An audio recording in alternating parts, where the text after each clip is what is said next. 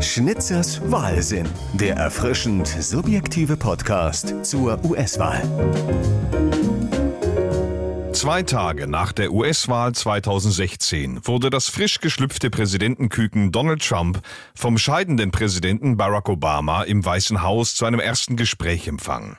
Atmosphärisch war das so, als hätte Harry Potter Lord Voldemort bei einer Tasse Tee die Schlüssel für Hogwarts übergeben müssen. Trumps Wahltriumph muss Obama persönlich schwer getroffen haben. Immerhin hatten die Amerikaner nach acht Jahren seiner Präsidentschaft ausgerechnet Obamas persönliche Nemesis zu seinem Nachfolger bestimmt. Den Mann, dessen ganze Wahlkampagne vor allem darauf abzielte, die Entscheidungen der Obama-Ära rückgängig zu machen. An diesem Tag unterhielt ich mich vor dem Weißen Haus in Washington mit einigen Demonstranten, die es noch nicht wahrhaben wollten und dort immer noch riefen, Love Trumps Hate, Liebe sticht Hass. Einen älteren Herrn fragte ich, was er denke, was für einen Präsidenten Donald Trump denn wohl abgeben werde. Er war sich nicht sicher, hegte aber die Hoffnung, das Amt könnte den Mann vielleicht formen. History has told us that people who occupy the presidency grow into the job. And certainly one can hope that he grows into the job because certainly the campaign did not give one a great deal of hope. Die Hoffnung stirbt zuletzt. Aber ich glaube, jetzt, vier Jahre später, können wir feststellen, die Hoffnung hat wirklich keinen Puls mehr. Trump hat sich herausgestellt, ist ein toller Präsident für eine südamerikanische Bananenrepublik. In das Amt des US-Präsidenten aber wird er nicht mehr hineinwachsen, auch wenn er dafür weitere vier Jahre Zeit bekäme. Es passt ihm einfach nicht. Wenn der orangefarbene Hulk aus der Haut fährt, hängt ihm das Präsidentenamt wie Bruce Banners Anzug in Fetzen am Leib. Seine Thronerbin, Prinzessin Ivanka I., hat es in ihrer Rede für den Republikanischen Parteitag so formuliert, nicht Washington habe Trump, er habe Washington verändert. Washington has not changed Donald Trump. Donald Trump has changed Washington. Das ist mir einen Hauch zu euphorisch. Man könnte ja meinen, Ivankas Papa habe da einen richtig guten Job gemacht. Aber Trump hat den Washingtoner Sumpf nicht wie versprochen trockengelegt. Wenn überhaupt, dann hat er ihn durch seinen eigenen Sumpf ersetzt, hat aus dem Sumpf eine Schlangengrube gemacht. Aber Washington war Trump ja eh nicht genug. In den vergangenen vier Jahren hat er im Alleingang die Weltordnung durcheinander gepoltert. Eine Weltordnung, die die USA selbst entworfen haben. Vermutlich war das nicht mal seine Absicht. Trump ist schließlich schließlich ein Instinktmensch. Um sein Motto Make America Great Again umzusetzen, folgt Trump einem diffusen Bauchgefühl, nicht irgendeinem raffinierten House of Cards mäßigen Plan. Die USA, wie Donald Trump sie sieht, wollen für nichts mehr verantwortlich sein, dabei aber trotzdem maximale Profite erzielen. Klar, dass es dazu Reibungen mit dem Rest der Welt kommen kann. Mit allen hat er sich angelegt, weil er die USA und sich persönlich als Opfer sieht. Feindbilder hat er ins Gegenteil verkehrt. Traditionelle Alliierte wurden zu erbitterten Gegnern, dafür schmiss er sich Diktatoren und Despoten an den Hals. Mit Nordkoreas Diktator Kim Jong-un teilt Trump regelrechte Brokeback Mountain-Momente. Vor seinen Anhängern outete er sich als Sklave seiner Leidenschaft und gestand sich, in Kim verliebt zu haben. I was really being tough, and so was he. And we would go back and forth, and then we fell in love. Okay? No, really. He wrote me beautiful letters. Wenn es nicht so gruselig wäre, wäre es süß. Seit diesen Treffen träumt Trump von Kims Raketenparaden. So etwas hätte er auch gerne. Den Partnerschmarotzern in der NATO dagegen drohte Trump mit einem Ende des Bündnisses. Den Blutsaugern der Europäischen Union mit Strafzöllen, mit China brach er gar einen Handelskrieg vom Zaun. Trump kündigte die Zusammenarbeit der USA mit der Weltgesundheitsorganisation auf, weil die WHO zu China freundlich sei. The World Health Organization is very China-centric. Und als aufrechter Leugner des Klimawandels zog er die USA aus dem Pariser Klimaabkommen raus. The United States will withdraw Seine Empfehlungen, um Naturkatastrophen vorzubeugen, sind weitestgehend frei von wissenschaftlichem Ballast. Trump könnte sich zum Beispiel vorstellen, Kaliforniens Waldbrände könnten verhindert werden, indem man, wie die Finnen, einfach gründlich den Waldboden fegt. Und Hurricanes würde Trump gerne mit Atombomben bekämpfen. Donald Trump hat die US-Demokratie mit Fleisch drapiert und in eine Löwengrube gestoßen. Er hat das eigene Land mit Werbung verbalen Axthieben gespalten und wundert sich ernsthaft darüber, dass ihm immer noch nicht der Friedensnobelpreis verliehen wurde. With me, I probably will never get it. Kein Präsident vor ihm hat in solch atemberaubender Geschwindigkeit ein Skandalfass nach dem anderen angestochen. Meine furchtbar lange Hitliste der schönsten Trump-Skandale beginnt mit dem beherzten Griff in den weiblichen Schritt. Grab him by the pussy. Inzwischen ist das ja ein echter Klassiker für die Geschichtsbücher, wie Kennedys Ich bin ein Berliner. Damit war das Niveau der kommenden Trump-Präsidentschaft noch während des Wahlkampfs 2016 skizziert. Von Beginn an wurde frisch von der Leber weg gelogen und betrogen. Über die Größe der Zuschauermenge bei Trumps Vereidigung faselte Pressesprecher Sean Spicer was von größte Menschenmenge ever, Punkt aus. This was the largest audience to ever witness an inauguration, period. Obwohl Fotos des Ereignisses das Gegenteil zeigten. Period. Expertenschätzungen zufolge kamen zu Barack Obamas Amtseinführung 2009 1,8 Millionen Menschen. Bei Trump soll es ein Drittel dessen gewesen sein.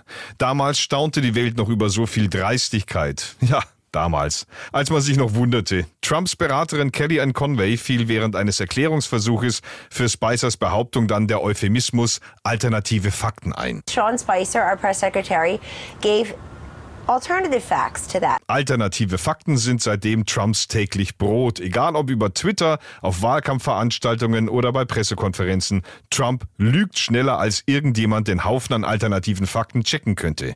Mehr als 20.000 Lügen wurden ihm seit Amtsübernahme nachgewiesen. Darunter befinden sich Klassiker wie Mexiko werde für die Mauer bezahlen. Who is going to pay for the wall? Who? 100%. War gelogen, ist gelogen, bleibt gelogen. Etwa so wie die Behauptung, das Geräusch von Windrädern würde Krebs verursachen. And they say the noise causes cancer. You tell me that one, okay? Oder Sharpiegate.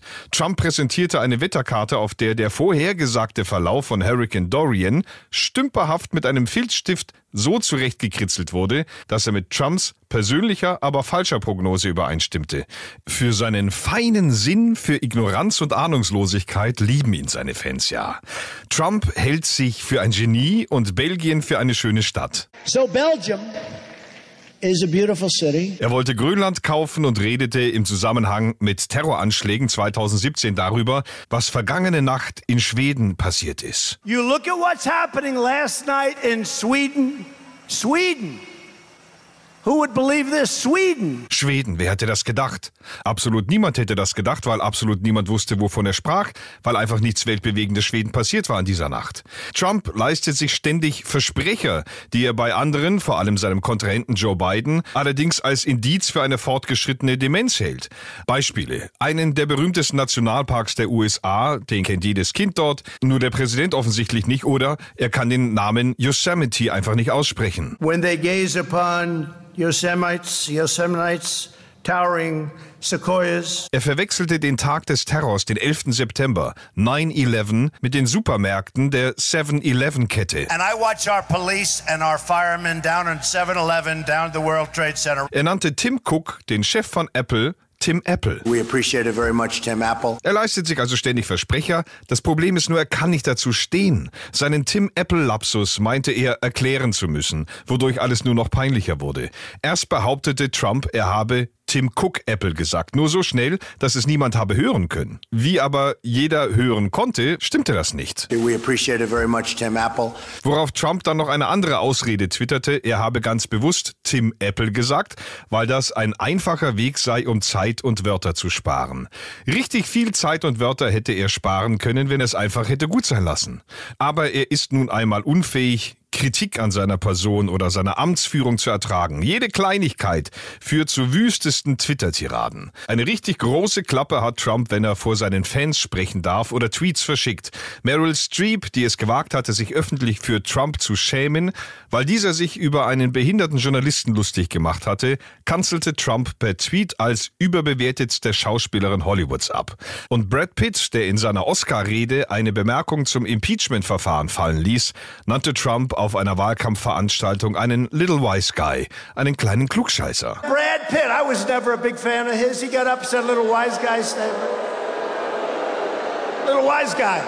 Zur Amtseinführung von Donald Trump am 20. Januar 2017 war ich in seiner Heimatstadt New York.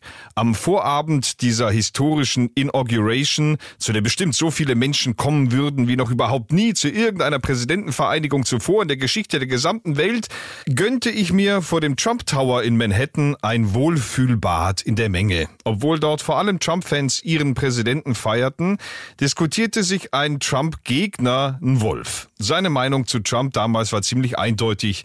Die große Mehrheit der New Yorker kenne und hasse den Mann. Hillary Clinton habe in New York eine überwältigende Mehrheit erhalten und Trump sei ein verdammter Krimineller, meinte er. Well, New York City, the vast majority know all about him and detest him. New York City overwhelmingly went to Hillary. We know him. He's a fucking criminal.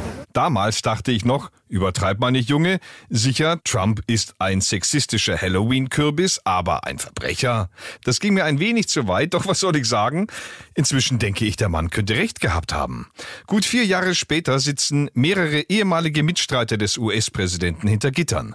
Ohne den Schutzschild des Präsidentenamtes droht Donald Trump selbst Ärger mit der Justiz. Der Bezirksstaatsanwalt von Manhattan bereitet angeblich schon Ermittlungen vor, um das finanzielle Netzwerk der Trump Organization aufzudröseln. Die Rede ist von Banken, Steuer- und Versicherungsbetrug. Wenn Trump nicht mehr Präsident wäre, könnte die Staatsanwaltschaft loslegen. So gesehen ist Trumps Kampf für eine zweite Amtszeit auch eine Art Fluchtversuch. Einer von Trumps verurteilten Weggefährten ist dessen ehemaliger Ausputzeranwalt Michael Cohen. Er wurde 2018 wegen Steuer- und Finanzdelikten sowie Falschaussagen zu drei Jahren Haft verurteilt. Und einer von Cohens Jobs war es, vor der Präsidentschaftswahl 2016 je 130.000 Dollar Schweigegeld an die Pornodarstellerin Stormy Daniels und das Playgirl Karen McDougal zu zahlen. Beide hatten nach eigenen Angaben Sex mit Trump. Als die Affäre mit Stormy Daniels 2018 ans Licht kam, kam, hatte sie überraschend viel Text für eine Pornodarstellerin. In einem CBS-Interview versicherte sie, sie habe nur einmal mit Trump Sex gehabt, im Jahr 2006 und das absolut freiwillig. Aber sie sparte nicht mit pikanten Details. Im Hotelzimmer habe Trump mit einem Foto von sich auf einem Zeitschriftencover geprahlt. Sie habe dann zu ihm gesagt, jemand sollte dieses Magazin nehmen und ihnen damit den Hintern versohlen. And he's like, uh, have you seen my new magazine? And I was like, someone should take that magazine and spank you with it.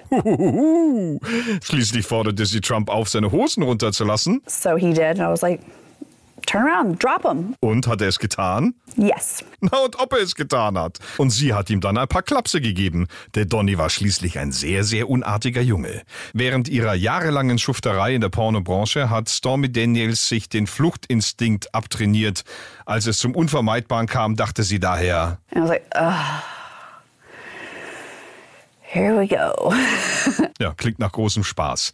Es gab Zeiten, da hätte so ein saftiger Sexskandal eine politische Karriere beendet. Trump hat er nicht weiter geschadet. Genauso wenig wie die Russland-Ermittlungen oder sein perfektes Telefonat perfect. mit dem ukrainischen Präsidenten Wladimir Zelensky, in dem Trump Finanzhilfen für die Ukraine davon abhängig machte, ob Kiew belastendes Material über die Familie Biden liefern kann. Wegen dieser Geschichte wurde gegen Donald Trump als erst drittem US-Präsidenten der Geschichte immerhin ein Amtsenthebungsverfahren geführt, aber niemand war überrascht, als er von seinen republikanischen Freunden im Senat freigesprochen wurde.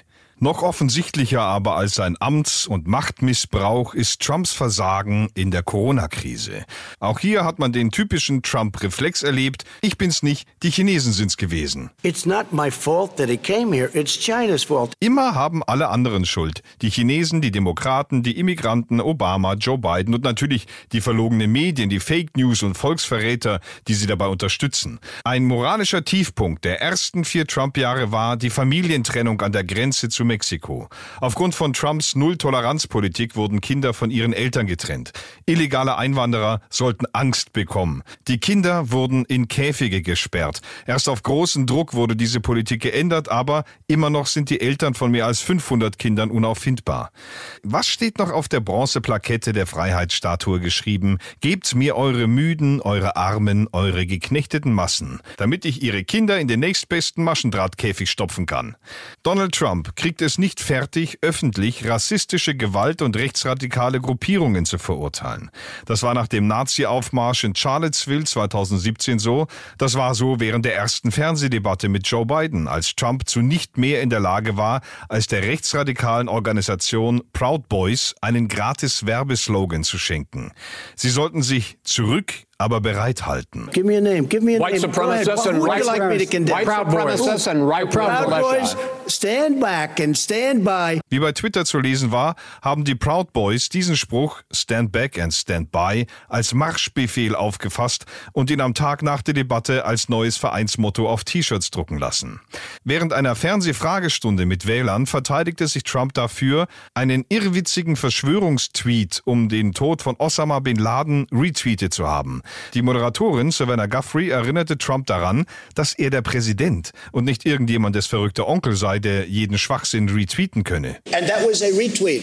I'll put it out there. People can decide for themselves. I don't take a president. You're position. not like someone's crazy uncle who No, can no, just no, retweet no. whatever. Nun, wer das Buch von Trumps Nichte, Mary Trump, liest, der wird feststellen, oh doch, Trump ist definitiv jemandes verrückter Onkel.